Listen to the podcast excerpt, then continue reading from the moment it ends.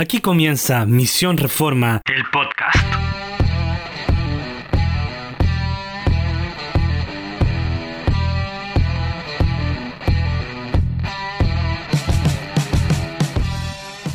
¿Qué tal amigos? ¿Cómo están? Bienvenidos a un nuevo episodio de Teología de Bolsillo, el podcast de Misión Reforma. Ya estamos en nuestro quinto episodio y gracias a Dios que hemos podido darle continuidad a esta cosa, ¿sí o no, Guillermo? Sí, al fin, al fin podemos avanzar ya semana a semana publicando un, nuevo episodio. Así que gracias a Dios. Ya era hora, ya era hora. ¿Cómo estás tú? Bien, súper bien. De hecho, recién recién estaba relajándome viendo unos episodios de, una, de una serie que se llama Los juguetes que nos formaron. Y está súper interesante. A los que tienen entre 30 y 40 años les va a, gustar mucho. Porque Mira, entre 30 y 40. como. Sí, ese, es el target. Eh, Para los abuelos. Sí, oye, calma, calma. Y ya, wait, wait, wait, wait. Claro, claro, para, para, compadre. No, está bien. Mira, como, estaba diciendo, como estaba diciendo, como estaba diciendo, los que tienen entre 30 y 40 años lo van a disfrutar mucho porque son juguetes de, de esa generación. Y más encima va mostrando cómo, el, cómo llegaron a ser esos juguetes y más encima los cambios históricos que van sufriendo en función de los mismos hechos históricos, como por ejemplo las guerras y cómo van afectando a la industria y no claro. sensacional. Súper bueno. Mira, eh. Mira, no lo voy a ver, así que, pero igual gracias por el dato. Que no, está en el target, entonces. Nuevamente voy a sacar aquí mi blog de notas invisible y lo voy a. No, está bien. Yo crecí con Toy Story, así que yo tengo ahí ya mi, mi infancia. claro, ahí, se nota la, la, diferencia. Uno es claro, Story en, en, CD y el otro es Rey León en, VHS verde. Yo VHS, yo full VHS. Eh, soy igual de la vieja escuela todavía. Ah, Alcanzo que más o menos Alcanzaste un poquitito. Claro, la colita. Claro, sí, El último pelo de la cola. muy bien. Así es. Mira, yo por acá estaba haciendo la actividad más importante que debe hacer cualquier ser humano, que es comer. Ah, Estaba comiendo sushi. Mira, eh. Día sábado, día de chancheo. Muy bien, muy bien. Y hoy tocó sushi.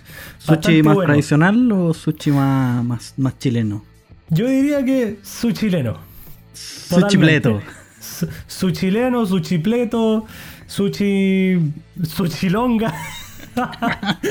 sushi, lo que venga, ¿no? lo que venga. Sí, como buen chileno. De hecho, el sushi coreano, el sushi coreano es así es interesante porque ellos como que, si no sé, pues hicieron hamburguesas el día anterior, al día siguiente, eh, y no hay como muchas cosas que, hacer y sobró hamburguesa, ellos pican la, hamburguesa y hacen un sushi burger.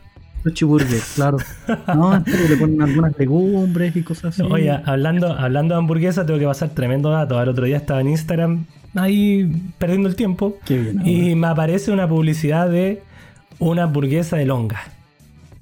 Chillán, supongo. De... Los Ángeles, cerca. Cerca, ya. Los Ángeles, sí. Por rebote. Ese, sector, ese es el sector de la longa. O sea, si tú veis un mapa de Chile, sería ahí, no sé, el norte en el cobre, en el sur tenéis los corderitos, la carne, y ahí Los Ángeles, su longa.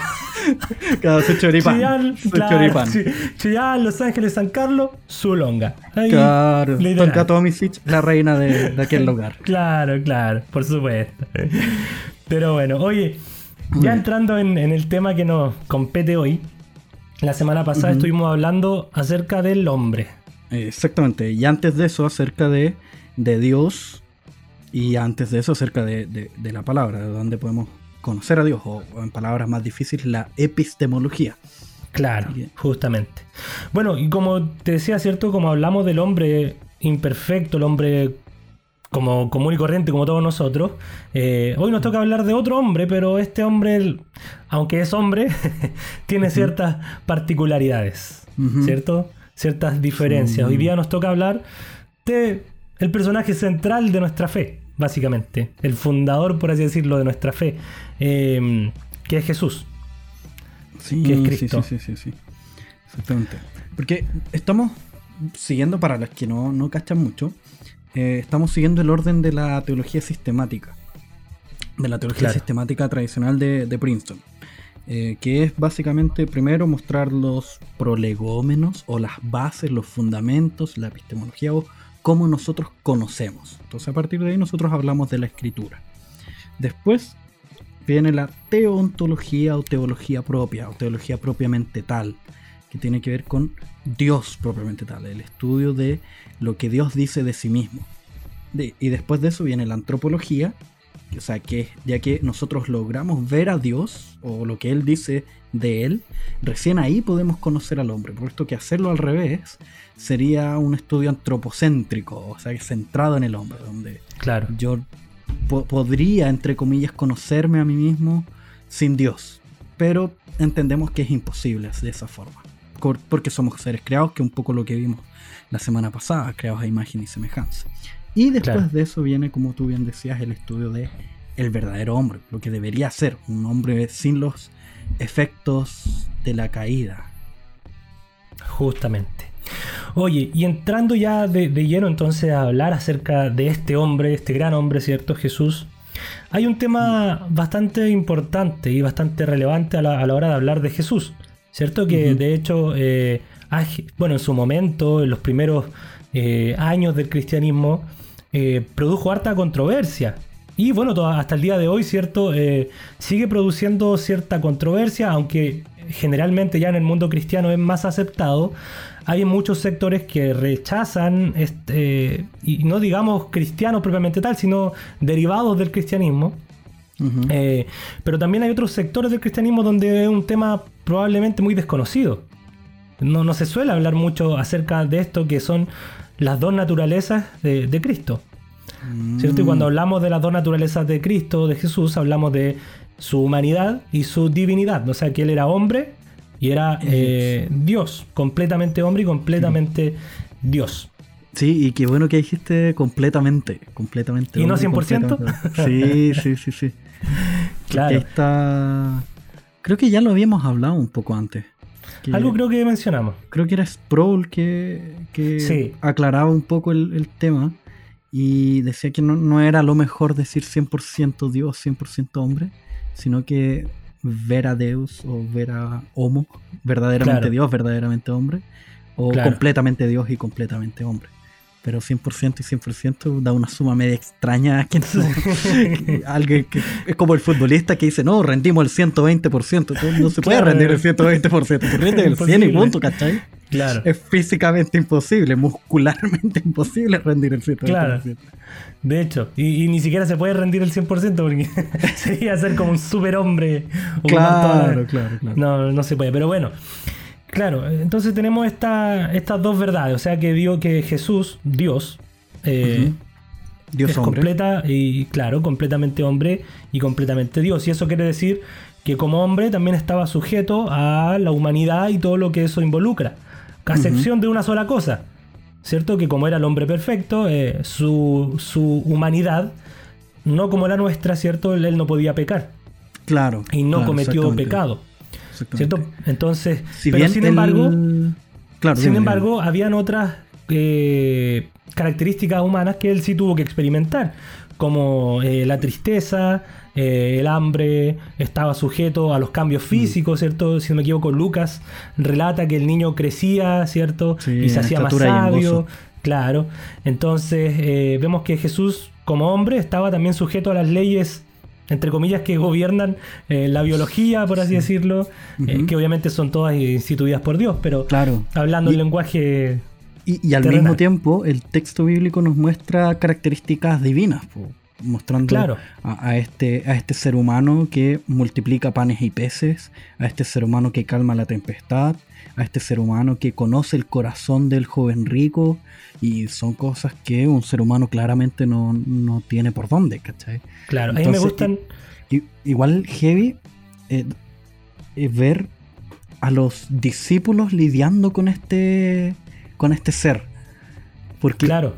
Tratar de nosotros ponernos en la posición de los discípulos, o sea, vemos a un tipo que está multiplicando panes y peces y uno queda pero ya atónito y después ve a este mismo camarada diciendo que tiene sueño, que está cansado, que quiere dormir. Y uno queda como, oye, pero ¿qué onda? Si este es el compadre que acaba de hacer el tremendo milagro y ahora está cansado, ¿qué, qué, qué está pasando aquí?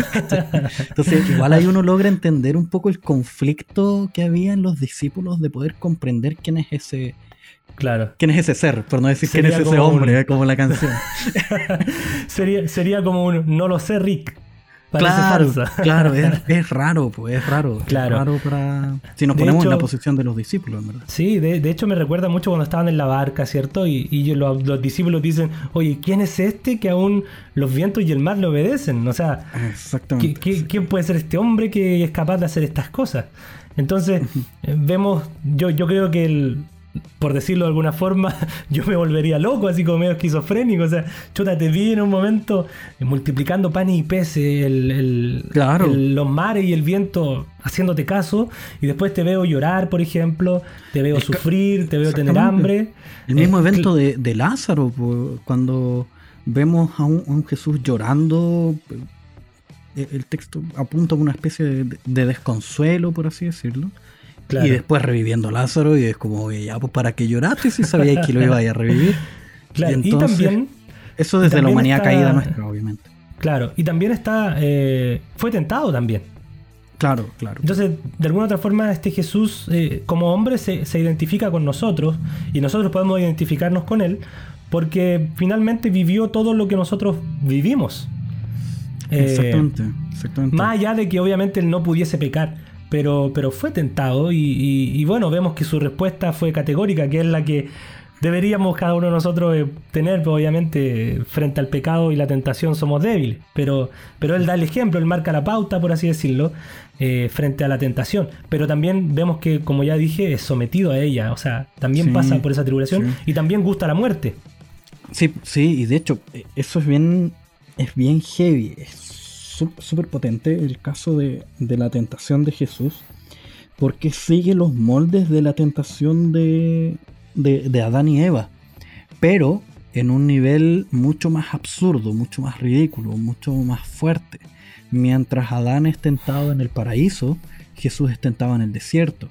Claro. Eh, mientras eh, Adán es tentado lleno de, rodeado de árboles de los cuales podía alimentarse, Jesús es tentado en ayuno, y así sucesivamente podemos ir describiendo una gran, una infinidad cantidad de elementos eh, que van mostrando la, potencia de la tentación en el caso de, Jesús.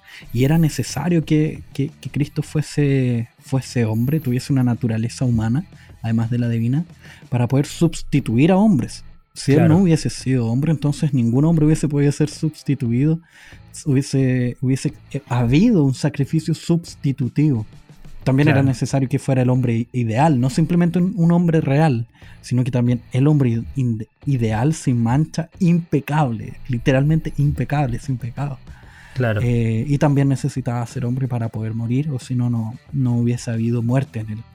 Porque solo los hombres muere en ese sentido. Claro, y a la vez también era, necesario que fuera Dios, porque solo Dios podía cargar eh, con, esa culpa, por así decirlo, eh, del tamaño de toda la humanidad, o, al menos de, todos aquellos que él iba a salvar. Exactamente, ¿cierto? Para, que sería para ejercer una, poderosa redención, como vemos en Juan 17.2. También para soportar la ira de Dios. Justamente. Para poder clamar, ¿por qué me has desamparado?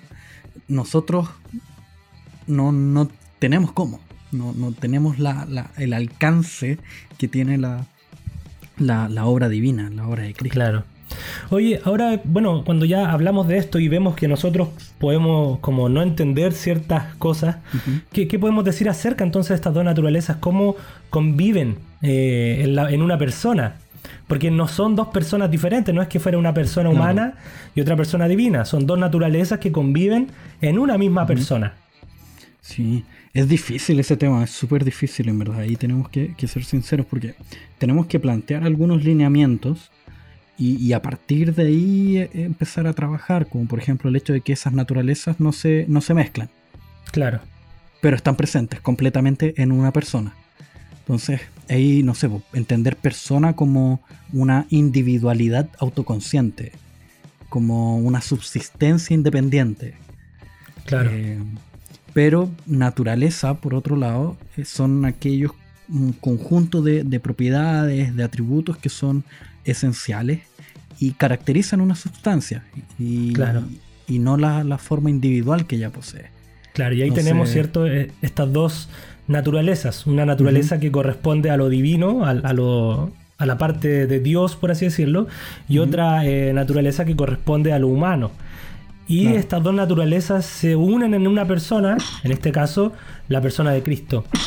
Perdón, perdón, perdón. La alergia santiaguina me está atacando. claro, se unen exactamente en la, en la persona de Cristo sin confusión. Y, y, claro, y ahí obviamente se empiezan a, plantear ejemplos, igual que con la Trinidad, sobre el huevo, sobre la, palta, que dijiste tú que yo nunca lo había escuchado, pero en fin.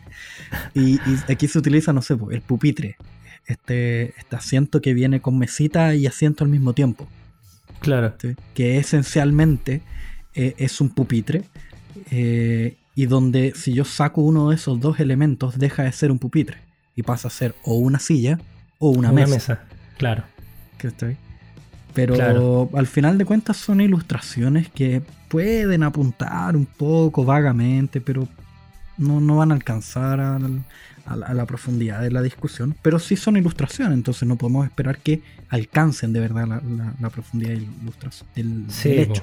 Claro. Bueno, y, en torno a esto, y en, torno, y en ese mismo afán de querer describirla y poder eh, explicarla a cabalidad, es que se produjeron muchos errores, como algunos que pensaban que se juntaban de tal forma que creaban una nueva tercera eh, naturaleza, casi como un híbrido. Cuando yo me acuerdo que leí eso, me acordé de la película Underworld de esta de vampiros versus hombre lobo, que la, vampira se junta con el hombre lobo y se crea una tercera. Eso me parece, rollo me pasó yo. Ya, ya eh, La otra, bueno, hay otros que negaban la, la, divinidad de Jesús, no decían que él fuese Dios, sino solo un hombre que todavía hay muchos de eso hoy en día. La, mayoría de la teología liberal, ¿cierto? Niega la divinidad de Jesús y es solo un buen maestro, un hombre muy moral. y ahí tenemos los libros famosos de En la búsqueda del Jesús histórico, claro. los capítulos en el History Channel que hablan un poco de, quién fue Jesús en verdad. Eh, y todos esos, esos tintes así medios medios liberaloides que, intentan destruir la, persona de Cristo. Sí, sí, se, ha hablado harto de eso. La otra vez me acuerdo que fui a una charla, y claro, y uno de los expositores eh, hacía esta diferencia, esta distinción del, Cristo de la fe y el Cristo de, de la historia. Y él decía, bueno, mm. los evangelios nos muestran a un Cristo de la historia, pero interpretado por ciertos grupos y no necesariamente lo que él realmente era. Entonces él decía, nosotros tenemos que hacer una reinterpretación a la luz de nuestro contexto. Ah, y se fue en una volada media rara que vieron ganas de pararme y lanzarle el pupitre, la silla o la mesa, lo que fuera, eh, por la cabeza. Pero, pero claro, fue una experiencia un poco traumática. No, en fin. Bueno, sabemos y entonces afirmamos que estas dos naturalezas eh, conviven de alguna forma en, la persona de Jesús. Eh. Como tú decías, verdaderamente hombre, verdaderamente Dios, el Dios hombre, y eso eh, por la posteridad, ¿cierto? La encarnación fue un evento que tuvo lugar y no, no va a cesar, por así decirlo, no se va a acabar. Jesús es ya hombre también como nosotros. Y, es heavy también pensar un poco en las implicancias o implicaciones prácticas de, de, él ser el verdadero hombre, especialmente cuando vemos su, resurrección, eh, porque eso aplicaría mucho a nuestra resurrección. ¿Cómo va a ser? Va a ser en, carne y hueso, porque la resurrección de Cristo fue en carne y hueso. No era un fantasma, digámoslo así. No era un fantasma, claramente no era un fantasma. No era Gasparín. Tenía. Así no se puede, así no se puede. es que una vez escuché a alguien ahí decir que atravesaba, que Jesús atravesaba las paredes. Claro, claro, claro. Entonces me acordé de eso, perdón, perdón. Ya, ok. Continuemos, continuemos. Sí, continuemos. Respira Cerremos el paréntesis. Continuemos, por favor, cierra ese paréntesis.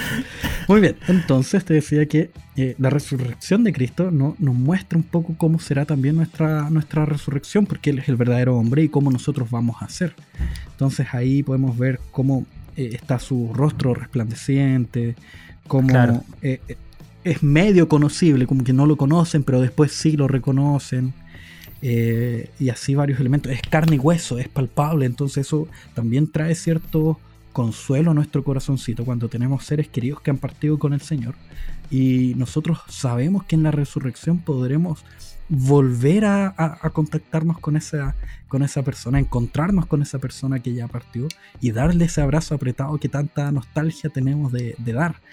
Y, físico, físico, no, no, no va a ser almas cantando una al lado de la otra, ¿no? Va a ser como, como, como Gasparines que decías tú que van a estar cantando al son de, no, va a ser del arpa y del aire. No, pues va a ser un abrazo carnal, apretado, fuerte, que le voy a dar a mi papá, a mi mamá, a mis hermanos, a, aquella abuelita que ya partió a la presencia del Señor, que tanto extrañamos, los consejos, etcétera, etcétera. Oye, esto, esto tiene mucho que ver, eh, bueno, vamos a hablar para que la gente sepa de dos temas más, ¿cierto? Los oficios de Cristo y los estados de Cristo. Pero este tema particular tiene mucha relación con los estados de Cristo, ¿cierto? Porque ya aquí estamos hablando de un estado de exaltación que se le suele llamar, cuando Cristo ya es eh, enaltecido, ¿cierto? Él asciende eh, y ya está a la diestra del Padre reinando, ¿cierto? Eh, junto con Él, hasta, hasta que venga nuevamente, ¿cierto? Etcétera. Pero antes de ese estado glorificado de Jesús, después de la resurrección, hubo un estado previo, que es cuando estuvo aquí en la tierra y que se le suele llamar el estado de humillación. Claro, claro. Y, y es ahí donde Él se ve, va a ser raro lo que voy a decir, pero lo voy a explicar después se ve afectado por las consecuencias del pecado. Claro. Y te voy a decir, ¿cómo? Si él no pecó, ¿cómo, es eso? Ahí debemos hacer la distinción entre limitaciones y debilidades. Las limitaciones es propio de la humanidad eh, independiente de los efectos de la caída. Eh, por ejemplo, eh, el ser humano es limitado en cuanto a su eternidad no es eterno. Claro. Tiene un principio. Entonces ahí hay una limitación. El ser humano no puede volar. Ahí hay otra limitación. Volar por fuerzas propias. Goku sí, pero ese es otro tema. Goku sí. Goku sí. y, y las debilidades son las cosas propias de la humanidad bajo los efectos de la caída. Y ahí Cristo en su estado de humillación sufre tanto limitaciones como debilidades eh, pero en su estado de exaltación las debilidades de Cristo fueron eliminadas. Y aquí me refiero con, eh, eh, con debilidades. Por ejemplo, el sufrir una enfermedad. Eso es un efecto de la caída, que es propio de, la humanidad bajo los efectos de la caída. Y Cristo sufrió, sufrió aquello. O, una, o para diferenciarlo con limitaciones, Cristo crecía en estatura y en gozo, en conocimiento. Claro ahí está dentro de las limitaciones humanas. Entonces, eh, esta idea de humillación, estado de humillación, tiene que ver un poco, un poco con eso. Claro, y me, recuerda mucho al texto, ¿cierto? Cuando Pablo nos dice que él, siendo en forma de Dios, no estimó el ser igual a Dios, ¿cierto? No se aferró a eso, sino que se despojó de aquello, eh, haciéndose obediente hasta la muerte y muerte de cruz. O sea, ahí vemos que tuvo que eh, como algunos dicen por ahí, ¿cierto? Colgar su capa, su corona, por así decirlo, vaciarse de sí mismo, lo que es la kenosis, ¿cierto? Eh, se, vacía de, de, todo el esplendor en el que estaba y tuvo que venir a la tierra, ¿cierto? A caminar y ensuciarse los pies con, con nuestro polvo, a codearse con nosotros imperfectos, ¿cierto? Limitados. Eh, y más encima tuvo que morir de la forma más humillante que, se podía, eh, crucificado, o sea, de la forma más denigrante y, me imagino que también muy dolorosa. No es como que vengan y, te decapiten, último moría al tiro, pero en una cruz tenéis que estar colgado, eh, cuánto rato, tus huesos, eh, no sé, tu, saliéndose, dislocándose, tus ligamentos desmembrándose, qué sé yo. Entonces fue una muerte muy dolorosa y ahí vemos a Cristo en su estado de, humillación. Exactamente, exactamente. Sin embargo, luego... dilo tú. No, no, no, iba, iba a nombrar un poco las partes de, este estado de humillación, así que dale tú y después me, tiro yo. Ah, ya, no, es que yo iba a pasar al, estado de, exaltación. Ah, claro. entonces voy a hacer un, resumen y, agregar una notita. Dale. Eh, entonces, básicamente los estados de humillación serían eh, encarnación o, las partes de este estado de humillación estaría la, propia encarnación o, el nacimiento virginal y aparte ahí eh, esa, esa humillación, el hecho de hacerse hombre, ya es una humillación para el propio Dios. El, sufrimiento eh, eh, o el crecimiento en vida ah, santa, el, tener que crecer, el tener que desarrollarse, o sea, pensémoslo así, es Dios que necesita que lo limpien. Es Dios que necesita que su padre, su madre, eh, comillas, le cambien los pañales, le cambien los highs. claro, baby Claro, exactamente. Entonces después el sufrimiento, obviamente en, la cruz, su muerte también en la cruz, sus propios sepultamientos, el hecho de volver al polvo, eh, que, es propio del hombre, propio de un castigo por causa de la caída, eh, la, y, la bajada al Hades, el, ir a lo más profundo de la tierra. Entonces, y ahí obviamente en la muerte podemos agregar la, propia ira de Dios, etcétera, etcétera. Y antes de, pasar a la parte del, estado de exaltación, eh, dar nota de una discusión que hay sobre el vaciamiento, sobre Filipenses 2. Tú lo, tú lo mencionaste. Eh, que hay quienes mencionan y dicen que Dios se esvació, se vació, se dejó de lado atributos divinos.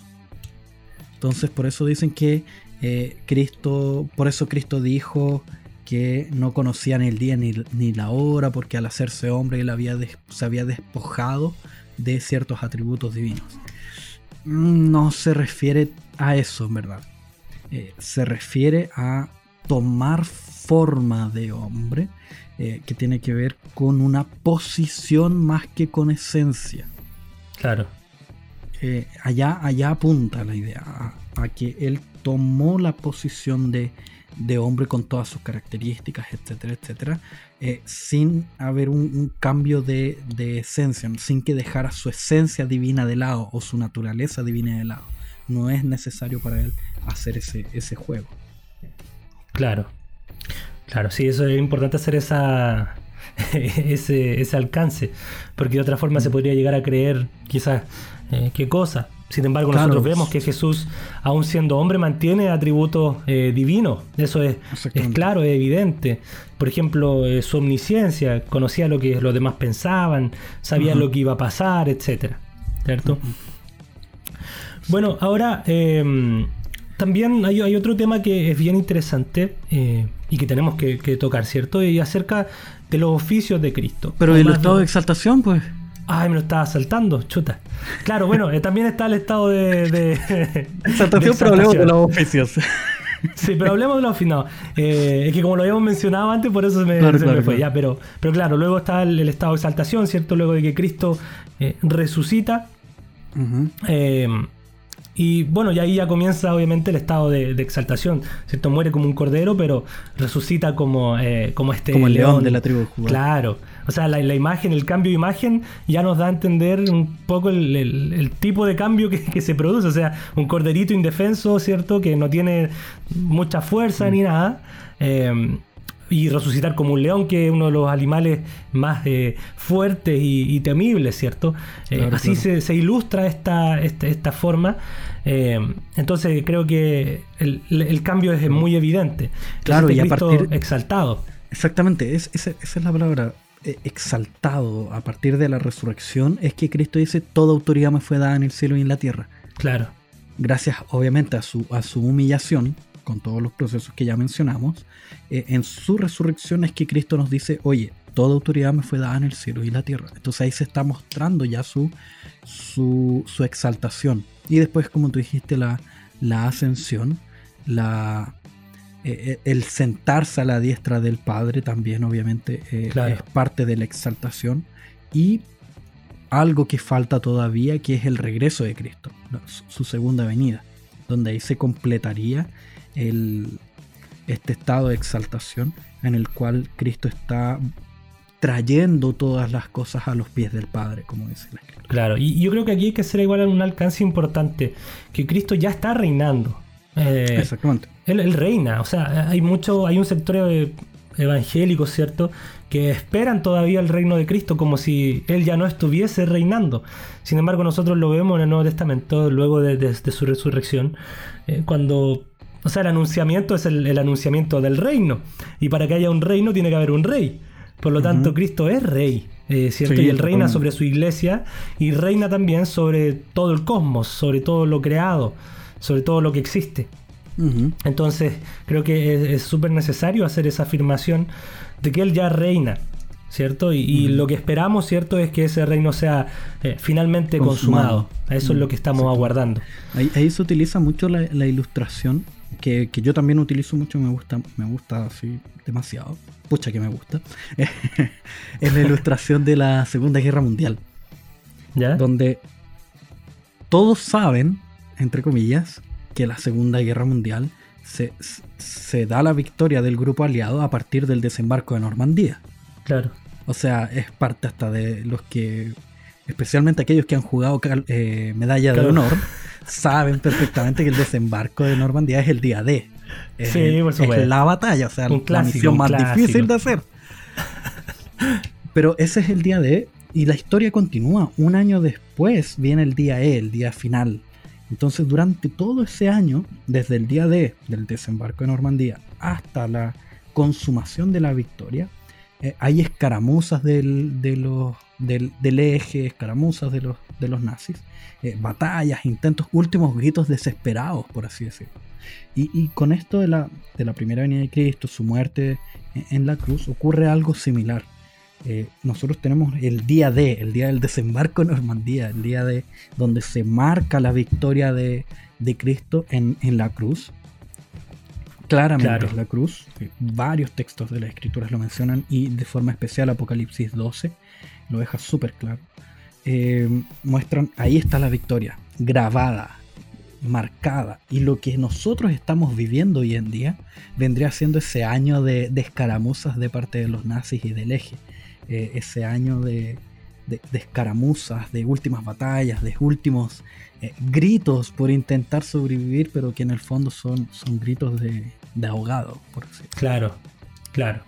Sí, es, muy buena esa, esa, imagen, ¿cierto? También lo otro que se dice del, ya, pero todavía no. O sea que el reino ya está, pero aún falta el, ese último, claro, esa última consumación. Oye, y ahora sí vamos a los oficios. Ahora sí ya no. Ahora que hablaste de rey, adelante. Los oficios son todos tuyos. Claro, y bueno, eh, en la teología se distinguen tres oficios. ¿Y cómo, a qué, nos referimos con oficios? ¿Cierto? Nosotros entendemos el oficio como el panadero, el zapatero, ya. Pero no, cuando hablamos de los oficios de Cristo, son estas actividades o, funciones, por así decirlo, que Cristo eh, ejerce en su propia persona. Y lo interesante de esto es que todas estas tres funciones que vamos a mencionar eh, estaban ya mencionadas en el Antiguo Testamento. Y vemos a muchos hombres que las ejercían y se nos dice que esos eran, por así decirlo, pequeñas sombras de Cristo. ¿Cierto? Y, aquí vamos a hablar del oficio eh, profético, el oficio sacerdotal y el oficio real. Entonces, como ya les mencioné, eh, nosotros vemos estos tres oficios en el Antiguo Testamento. Vemos reyes, vemos profetas, vemos sacerdotes, ¿cierto? Y Cristo, eh, o sea, todos estos personajes finalmente lo que hacían era apuntar hacia aquel que iba a cumplir estos eh, oficios o estos roles, estas actividades a la perfección. Y ese iba a ser, obviamente, el hombre perfecto, el hombre Dios, Dios hombre. De hecho, si, si los vemos por separado, no sé, los reyes de Israel, los, eh, los profetas de Israel, los sacerdotes de Israel, todos ellos tenían funciones redentoras dentro del pueblo. Tenían funciones que buscaban conectar al pueblo con Dios. Claro. Entonces no, no, no, no eran función, eran, no eran funciones que estaban ahí porque los otros pueblos las tenían y punto, sino que tenían propósitos redentivos de claro. comprar a este pueblo que caminaba hacia la, hacia la perdición para llevarlo cautivo al conocimiento de Cristo, al conocimiento de Dios. Y es ahí donde nosotros vemos en cada uno de esos personajes del Antiguo Testamento caídas, fallas, donde, donde el pueblo decía, al fin llegó y después, ah, no, no, era porque se mandó el terrible condoro. O sea, David, hoy al fin David, el rey David, donde eh, tenemos a Saúl sus miles y, David, sus diez miles. Y, es David, y después vemos a Betsabé, y es como, pero David, pero David, pero David, Chileno promedio. Chileno promedio. claro. Sí, es interesante el tema de los oficios porque, por ejemplo, como tú decías, vemos que el profeta de alguna otra forma era el, por así decirlo, el que traía, eh, acercaba a, Dios al pueblo a través del mensaje de la palabra, ¿cierto? Y hacía al pueblo, claro, y hacía al pueblo volver a Dios. El sacerdote era el que llevaba al pueblo a la presencia de Dios de alguna forma, ¿cierto? Por medio de los sacrificios, Claro, justamente. Y el rey era el que gobernaba, ¿cierto? Eso ya obviamente lo vemos después, porque al principio Israel no se eh, estructuró como un reino, primero como 12 tribus, etcétera, después estuvo en el exilio y luego tenemos, eh, bueno, los jueces y, después, claro, los, reinados, si no me equivoco. Em, pero claro, este rey tenía como propósito, ¿cierto?, eh, gobernar y obviamente este rey lo hacía y tenía que hacerlo bajo la voluntad de Dios. Pero en Cristo vemos que se cumplen estos mismos tres oficios, porque Él, como sacerdote, es el único mediador, el mediador del pacto, ¿cierto?, entre Dios y los hombres. Y, no solo es sacerdote perfecto, sino que también el sacrificio. Él es sacerdote y sacrificio al mismo tiempo. Eh, y eso es, lo, eso es lo que iba a mencionar. O sea, el sacerdote buscaba el, cordero, o sea, se lo traían y él sacrificaba. Pero este sacerdote, que es Cristo, él mismo como sacerdote también se ofrece como sacrificio. Entonces, a la vez que era el sacerdote, era, también el cordero. Y además es rey. Porque de eso trata el anuncio del, Evangelio, ¿cierto? De que el reino de los cielos se ha acercado. ¿Por qué? Porque el rey está entre nosotros y, vemos su poder. Y los discípulos y la, gente que lo seguía veía el poder de este rey. Entonces, eh, este rey gobierna, como ya lo mencioné delante, eh, espiritualmente sobre su iglesia, pero también sobre todo el cosmos. O sea, él tiene toda autoridad y toda potestad sobre todas las cosas. Y es súper interesante que, eh, y esto lo, aprendí en una, en una clase, que todos los indicativos o sea, todos los imperativos de la Biblia se basan en algún indicativo. ¿Qué quiero decir con esto?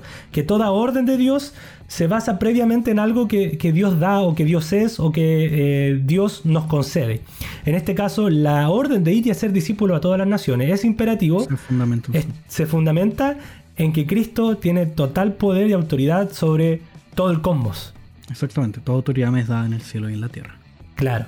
Y, esa es la confianza que nosotros debemos poner. O sea, ahí está nuestra confianza cuando vamos, cuando la iglesia va y hace eh, discípulos de todas las naciones. Y creo que ahí no, no hay, yo al menos por mi parte no puedo tener, eh, no tengo eh, probabilidad, por al menos no veo una probabilidad de, pérdidas. Solo veo el, triunfo en, y, la consecución de esta misión a largo plazo, claramente. Y te faltó el profético. Y el, eh, sí, y el profético, bueno, él trae obviamente el, anuncio de Dios, él, viene a anunciar la, buena noticia de Dios y además es también la palabra misma, él es el verbo mismo. Entonces vuelve a viene a reconciliar al pueblo también con Dios, a hacerlo volver a Dios, ¿cierto? A través del, Evangelio. Entonces, Cristo cumple, cumple con los tres eh, oficios, que algunos dicen, no sabemos si dividirlos eh, propiamente como si fueran tres cosas diferentes, pero es una, otra vez hablamos de estas divisiones pedagógicas. Claro, claro. O no es que Cristo, de, una misma cosa, sí. Claro, no es que él dijera, ahora voy a ser profeta, ahora seré... No, no, no, no, no, no, Eran todas se dan simultáneamente. Claro.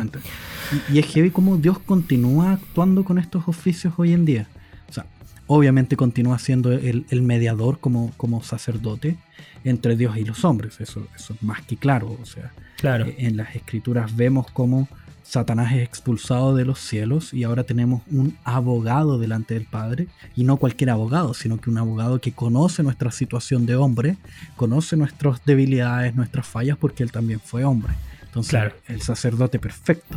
Eh, también tenemos un, rey, un, oficio real, alguien que, que, gobierna y que siempre tuvo ese reinado como, como persona de la Trinidad, pero al mismo tiempo en su obra encarnada él asumió ese oficio real.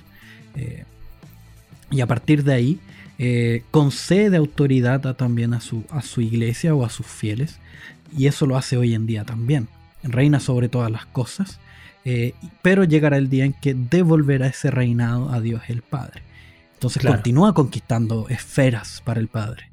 Y en cuanto al oficio profético, él también continúa siendo profeta, continúa ejerciendo ese oficio profético hoy en día y lo hace a través de su cuerpo, dando por medio del Espíritu Santo, dando dones a la iglesia. Claro. Que siendo el Espíritu Santo dando estos dones a la iglesia, hace con que esta iglesia predique el Evangelio y también el Espíritu Santo siendo aquel que aplica la palabra en el corazón de los hombres. Entonces, claro. el profeta continúa entregando su mensaje por medio de su. Justamente. Sí. Es súper interesante este tema eh, en realidad. Oye, ahora siguiendo un poco, eh, ¿qué podemos decir nosotros hoy en día de la imagen que tiene Jesucristo en el mundo moderno? Mira, te voy a contar una historia. Érase una vez un pequeño joven que estaba en reunión de jóvenes en su iglesia. Pequeño casi adolescente, casi joven. Y este, este joven, este, este, grupo de jóvenes fue eh, asediado por unas mujeres, no, mentira, unas chicas estaban haciendo su práctica y pidieron si acaso podían hacer algunas clases al grupo de jóvenes, porque necesitaban un grupo de jóvenes para hacer clases y practicar pedagogía, no sé cómo era la cosa. Y ya la primera clase sobre... Fueron conejillos de indias. Desarrollo de actividades, organización de actividades, súper bien mi problema. Ya la siguiente semana vinieron, no se prepararon y las bombardeamos a preguntas porque empezaron a decir lo que ellas creían y no eran cristianas, entonces quedó la embarrada. Y de repente le preguntamos a la mayor de, de ellas, bueno, ¿y usted en qué, en qué cree? Y ahí dijo, yo creo en el Jesús de las sandalias. Ya. Y ahí nosotros ya, ¿qué onda? ¿Quién es ese Jesús de las sandalias? Eh, obviamente no lo dijimos con esas palabras, pero ¿cómo es eso? ¿A qué se refiere, estimada? Y ahí empezó a explicar un poco de la humildad, de una visión bien, bien católico-romana de, este Jesús Lolein, eh, de este Jesús buena onda y de este Jesús eh, bastante pobre, en verdad. Bastante pobre y como la, pobreza vendría siendo la, virtud. Claro, bastante católico romana esa. Claro. Esa, visión. Eh, y, es una visión que existe hoy en día, o sea, incluso entre los protestantes, porque. Totalmente. El protestante latinoamericano, podríamos decir que es. Podríamos hablar de el alma, prote o sea, el alma católico romana en el protestante latinoamericano podríamos escribir una tesis con eso. Porque, claro, porque es real. Tú, ves protestantes y, existen reminiscencias del, catolicismo romano, entre ellas esta, esta visión, medio, medio comunista, socialista de, Cristo. Y, se fundamentan en textos completamente malinterpretados, como es el caso de, que los discípulos vivían comunitariamente y, vendían todas sus posesiones y todo lo demás. No, y déjame decirte que he escuchado hasta discursos políticos, es que Jesús es el primer revolucionario y me dan ganas de... No lo voy a decir, pero... pero sí, está, existe esa visión. Y bueno, ¿y para, qué hablar del Cristo hollywoodense? O sea, pelito largo, ojitos azules, facciones, facciones perfectas. Aunque ahora ha ido cambiando, ha ido cambiando, lo han, lo han orientalizado un poco más, ya no es tan occidental. Pero, pero claro, tenemos estas visiones de un Cristo bastante eh, extrañas. Sí, y, suele verse todavía hoy en día, como tú bien decías, en el protestantismo, un Jesús casi impotente, que no se enoja, por ejemplo, frente a la injusticia, que es como amor y paz, medio hippie. Eh, entonces, que, se aleja bastante de un rey, como hablamos recién. Un rey que gobierna, que tiene total poder y autoridad sobre todas las cosas. Entonces, eh, lo complicado es que elimina la, naturaleza divina del Redentor. Claro. Y, ahí eh, es complicado. Reduce al Redentor a meramente humano. Y es obviamente la, herejía que venimos viendo desde el primer siglo. Entonces. Claro, cosas que usted entonces, cosas que uno no debe decir Primero, Jesús fue el primer comunista porque no es verdad. Eh, que Jesús es el buena onda. Me acuerdo de ese meme donde sale una figura como con lo apuntando así, con una sonrisa, ah, con unos rulitos. Ya, Jesús no, tenga esa imagen de Jesús. O, como. como. Ah, habían unos, chicos que trabajaban en un canal que se llamaba Rock and Pop. Mira lo viejo, Y, que hacían un. Era un programa que se llamaba Plan Z. Ah, ya sí me acuerdo. Hablan de eh, hacen una parodia de un cura y el cura dice como mira, Jesús, Jesús es buena onda. Jesús es una onda.